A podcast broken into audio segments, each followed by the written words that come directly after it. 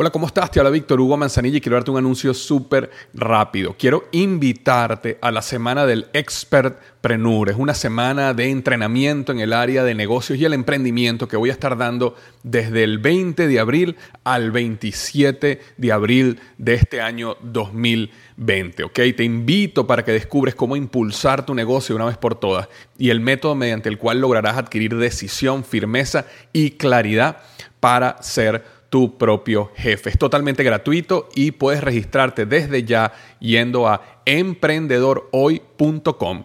Emprendedorhoy.com. Semana del Expertpreneur. Te invito www.emprendedorhoy.com.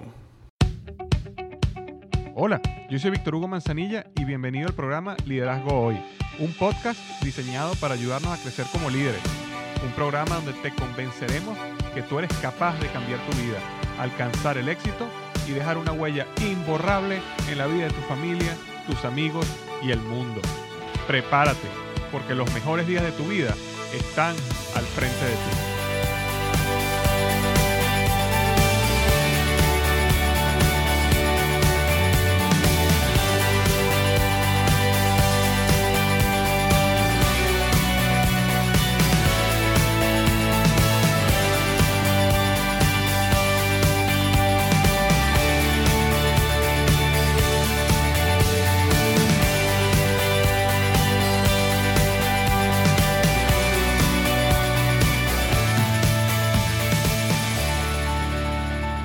Hola, ¿qué tal? Bienvenido al episodio número 106 del podcast Liderazgo Hoy.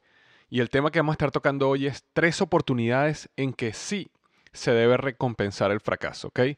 Tres oportunidades, tres momentos, tres, ejemplos específicos donde sí es bueno recompensar el fracaso. ¿Sabes qué?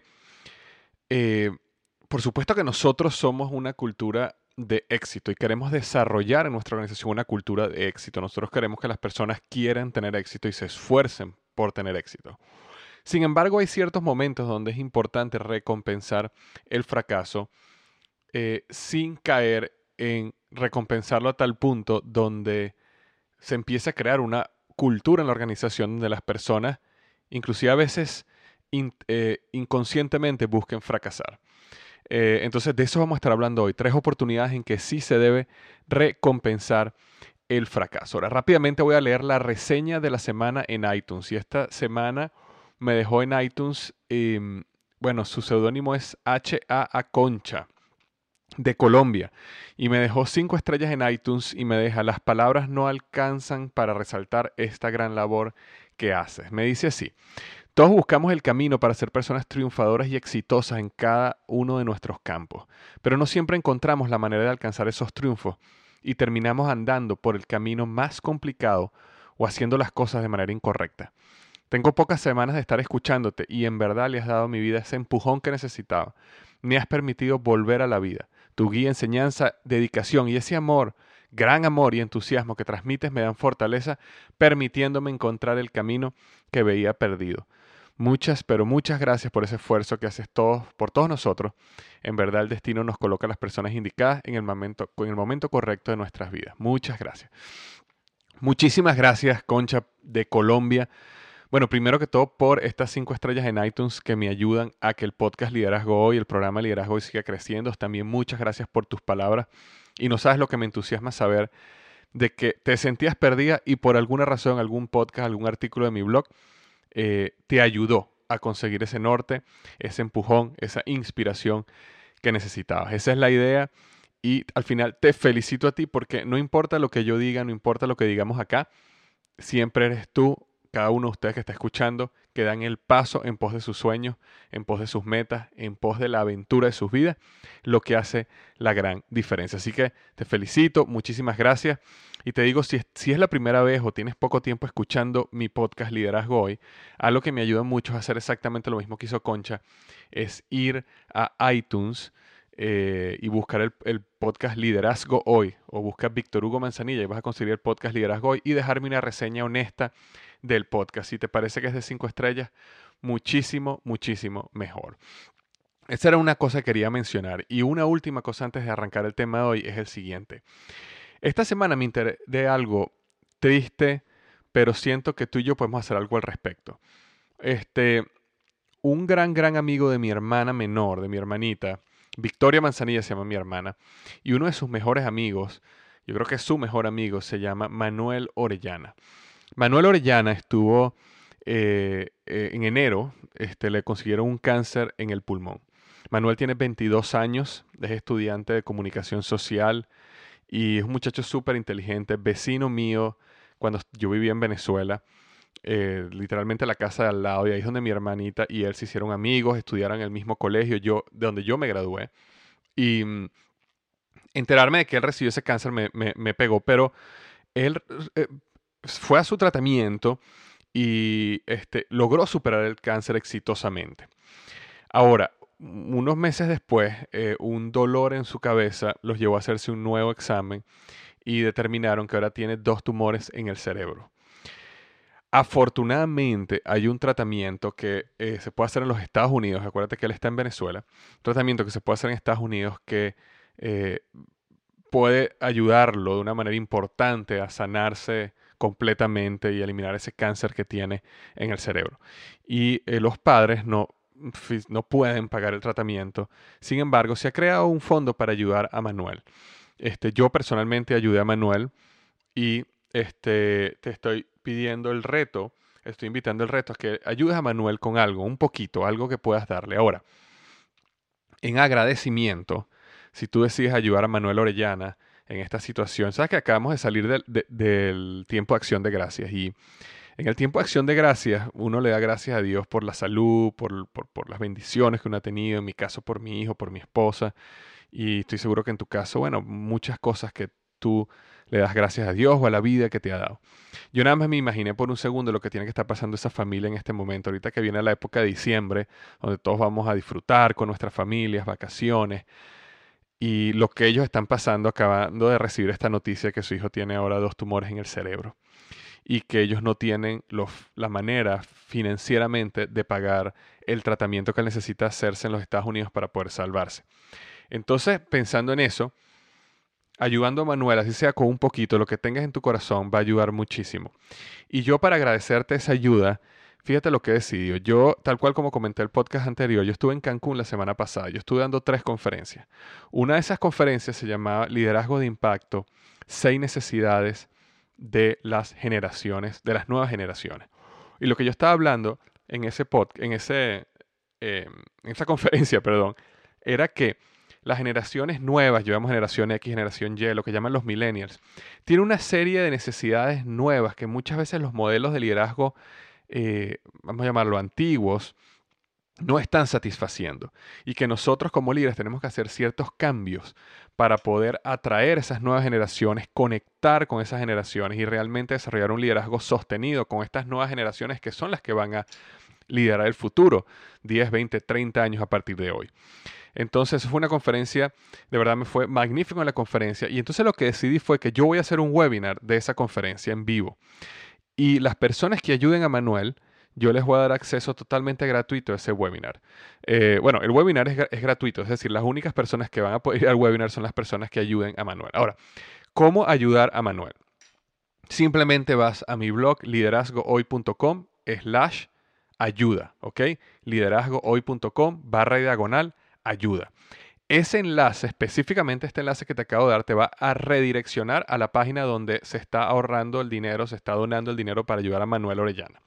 En el momento que tú hagas tu donación, sin importar el monto, ¿ok? Sin importar el monto que dones, te va a llegar un recibo. Ese recibo me lo envías a mí, ¿ok? A mi cuenta de correo que es vhmanzanilla.liderazgohoy.com, ¿ok? V de Víctor, H de Hugo, ¿ok? Víctor Hugo, recuerda, vhmanzanilla.liderazgohoy.com. Y cuando yo reciba ese recibo, inmediatamente te mando el enlace para que te puedas registrar en el webinar que voy a estar dando el 8 de diciembre a las 7 y 30 de la noche, hora Miami. El tema del webinar, como te dije, es liderazgo de impacto, seis necesidades de las nuevas generaciones. Eh, ¿Qué pasa si no puedes estar en esa hora en el webinar? No hay problema. Ese webinar se va a grabar y este, yo después voy a dejarlo abierto una semana para que las personas que no pudieron asistir tengan hasta una semana para volverlo a ver.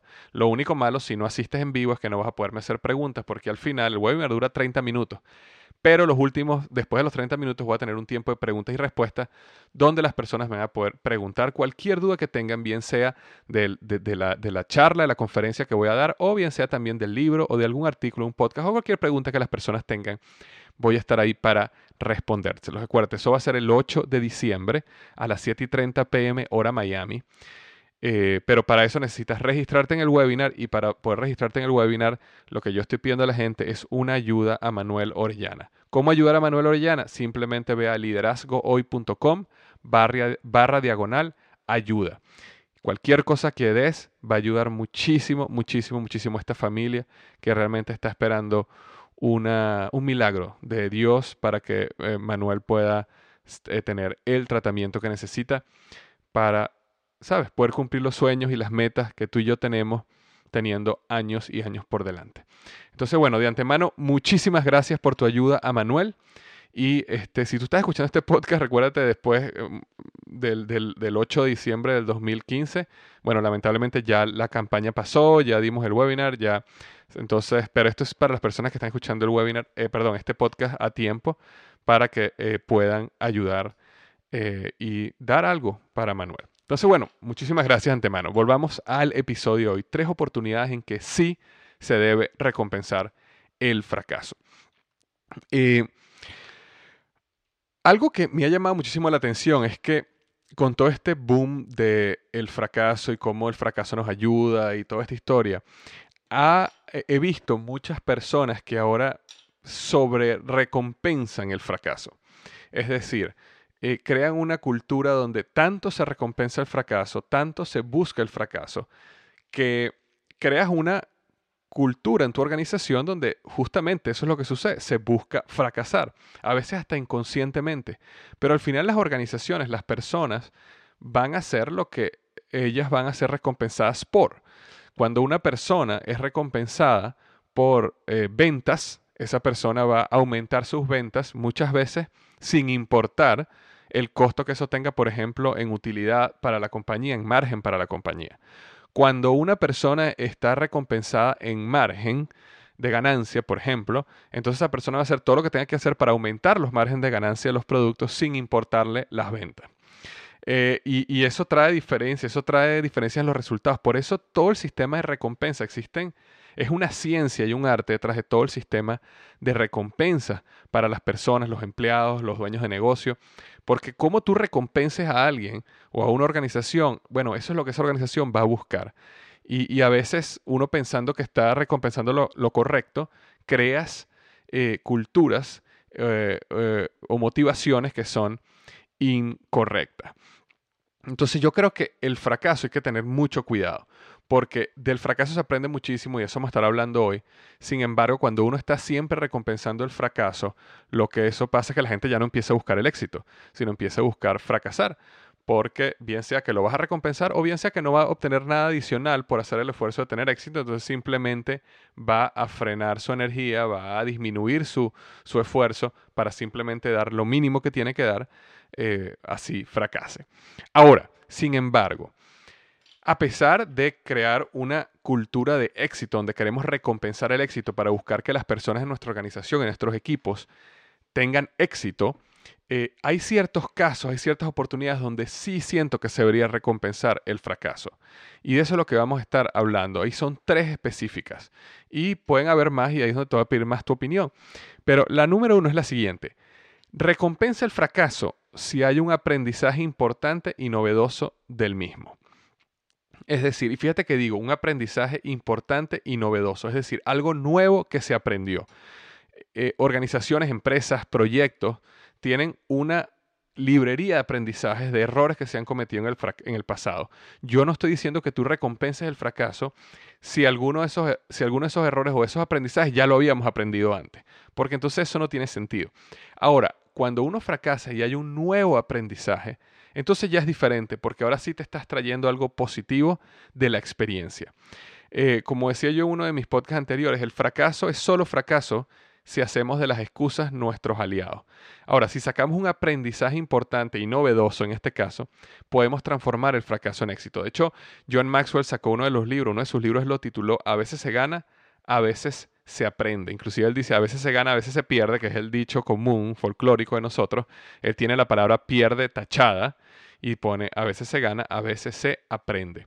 Justamente haciendo referencia al poder de aprender luego de un fracaso. Como he dicho antes, nunca tengas miedo en fracasar, pero ten miedo en fracasar dos veces en lo mismo. Eh, yo recuerdo que compañías, por ejemplo, como Procter Gamble, donde yo trabajé más de 12 años, ellas tenían un repositorio de resultados, de proyectos, donde era, eh, no digamos que sencillo, pero era posible buscar ciertas personas que tenían cierta experiencia en el pasado para evitar fracasar dos veces en lo mismo. Sin embargo, había momentos donde no había experiencia previa. Y si uno fracasaba, este, pero aprendía algo al respecto, eh, era algo positivo para la organización y es algo que se debe recompensar. Recompensar y, y especificar claramente por qué se está recompensando ese fracaso. Porque al final lo que tú quieres es que las personas se sientan cómodas. Lo que tú quieres es crear un ambiente donde las personas no tengan temor de fracasar si va a venir un gran aprendizaje al respecto. Recuerda, tú no quieres crear una cultura de fracaso, pero tú sí quieres crear una cultura donde las personas no sientan temor de fracasar si van a aprender algo importante en el proceso. Porque al final de muchos fracasos, cuando estás aprendiendo, vienen los grandes éxitos.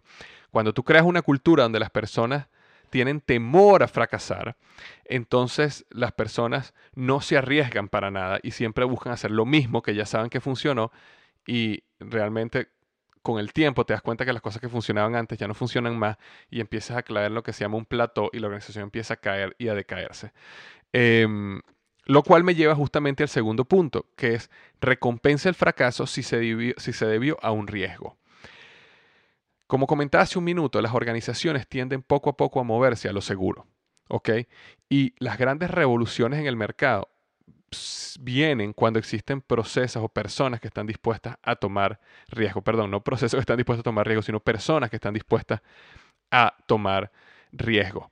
Eh, como yo comentaba eh, hace un tiempo donde hablaba sobre las cuatro etapas del éxito, eh, de la creatividad y el éxito, uno de los podcasts que más éxito ha tenido, yo hablaba sobre, no sé si te recordarás, los cuatro puntos que eran descubrir, Después de, después de descubrir emular, es decir, copiar. Después venía diverger, que era eh, eh, traer la originalidad al mercado. Y después era eh, este, estancarse. Y normalmente ese proceso de crecimiento venía justamente en la originalidad, en la parte de divergencia, y después venía el proceso de estancamiento. Estancamiento venía cuando ya las personas no estaban dispuestas a tratar nuevas cosas.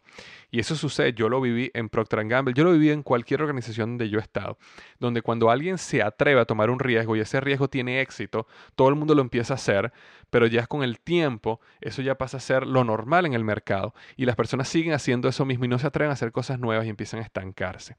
Las organizaciones tienden a estancarse, es la naturalidad. A la gente no le gusta el cambio, a la gente no le gusta diverger, la, la gente no le gusta hacer algo nuevo, original. Entonces es importante que si tú deseas que tu organización entregue resultados de crecimiento sin precedentes, debes tomar acciones sin precedentes. Y eso implica eh, eh, riesgo. Es como decían, eh, insanity o locura es hacer lo mismo buscando resultados diferentes. Bueno, si tú quieres algo diferente, necesitas buscar maneras de hacerlo diferente y eso implica un riesgo. Entonces, nunca castigues, sino más bien celebra cuando miembros de tu equipo intentan batear jonrones que salgan del estadio, aunque no lo logren. Eh, grandes beisbolistas que tienen récord de jonrones decían frases como, este, si yo hubiera intentado solo hacer hits, nunca hubiera batido este récord. Por supuesto que es más seguro hacer un hit, es más difícil intentar batear un jonrón, pero las personas que se atreven y se atreven y se atreven eventualmente lo logran. Y al final cuando las personas logran tener éxito, arriesgándose, esos éxitos son literalmente jonrones. Entonces tuvieron algunos fracasos en su vida, pero cuando la batearon de jonrón, la batearon lejísimo, la botaron del campo completamente. Em, hay un proceso, por supuesto, en riesgo donde hay riesgos que son manejables, donde uno entiende las consecuencias del riesgo. Yo, este no es un podcast sobre manejo de riesgo, pero sí entender de que uno debe recompensar las personas que están dispuestas a tomar ciertos riesgos y aunque hayan fracasado. Entonces será la número dos, recompensa el fracaso si se debió a un riesgo.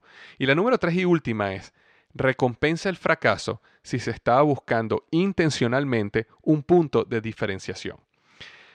Fíjate algo, buscar que tu producto, tu servicio, tu negocio, tu proyecto tenga originalidad es un gran riesgo en el mercado. Porque mientras más masivo tú haces tu producto o servicio, más grande es tu mercado. Sin embargo, debido a que no tienes un punto de diferenciación claro o un nicho, no estás construyendo una marca, ok, una marca sólida, sino más bien te estás transformándote en lo que se llama un commodity.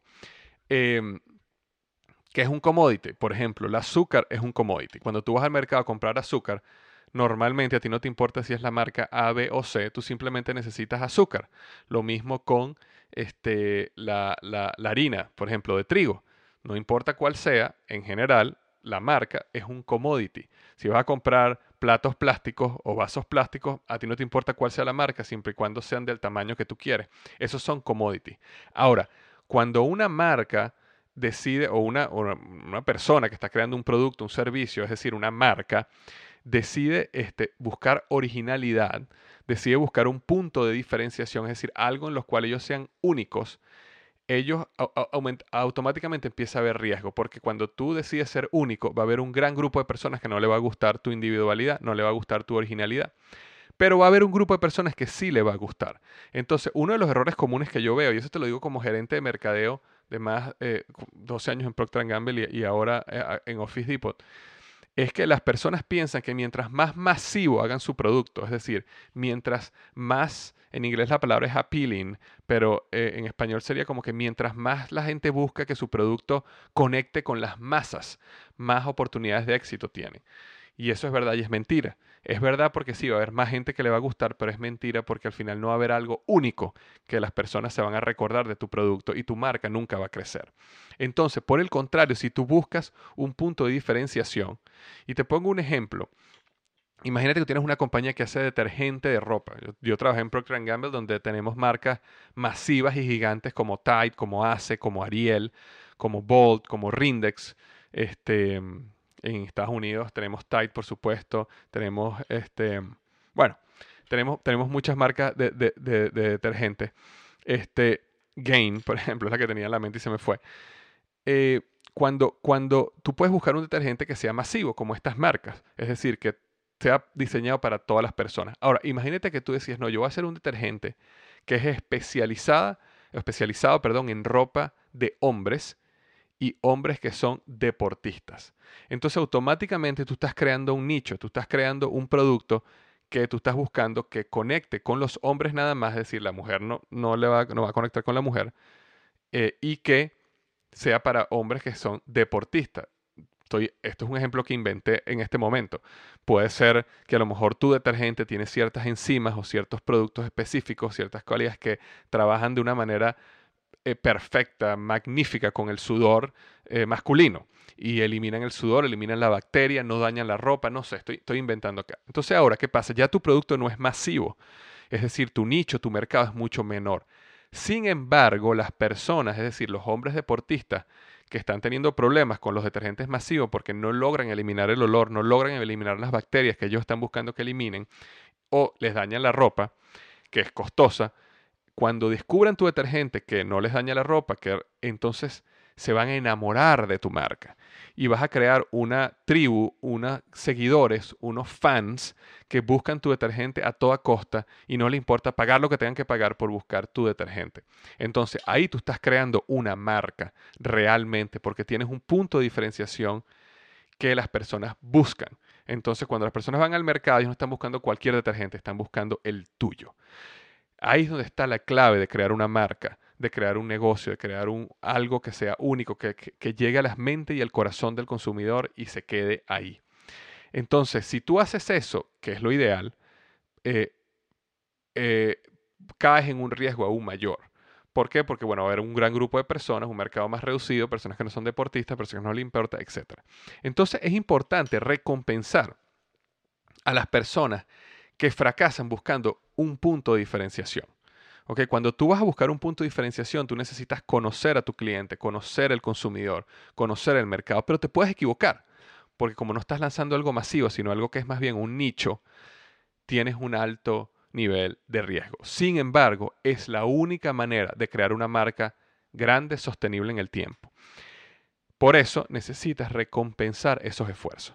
¿ok? Entonces, la originalidad es el camino para tener éxito en el mercado.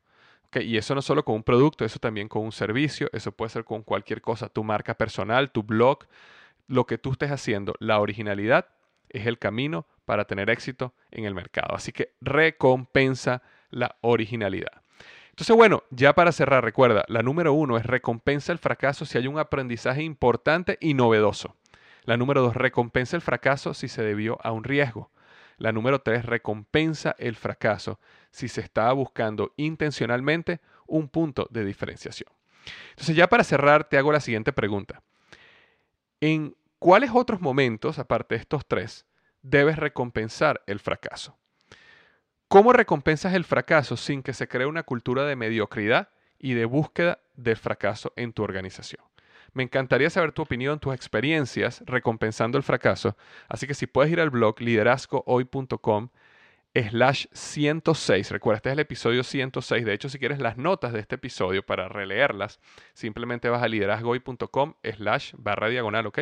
106, 106 y déjame tu comentario. Ok, ya para cerrar, recuerda lo que te comenté acerca de Manuel Orellana. Vamos a echarle una mano a ese joven para que pueda hacer su tratamiento en contra del cáncer en el cerebro que tiene y podamos darle una vida normal a ese muchacho que tanto se lo merece. Recuerda, liderazgoy.com barra diagonal ayuda para ayudar a Manuel y luego me mandas eh, ese recibo a mi mail vhmanzanilla.liderazgoy.com y te doy acceso al webinar que voy a estar dando el 8 de diciembre a las 7 y 30 pm hora Miami, liderazgo de impacto, seis necesidades de las generaciones, de las nuevas generaciones. Muchísimas gracias, que tengas una magnífica semana y recuerda, los mejores días de tu vida están al frente de ti.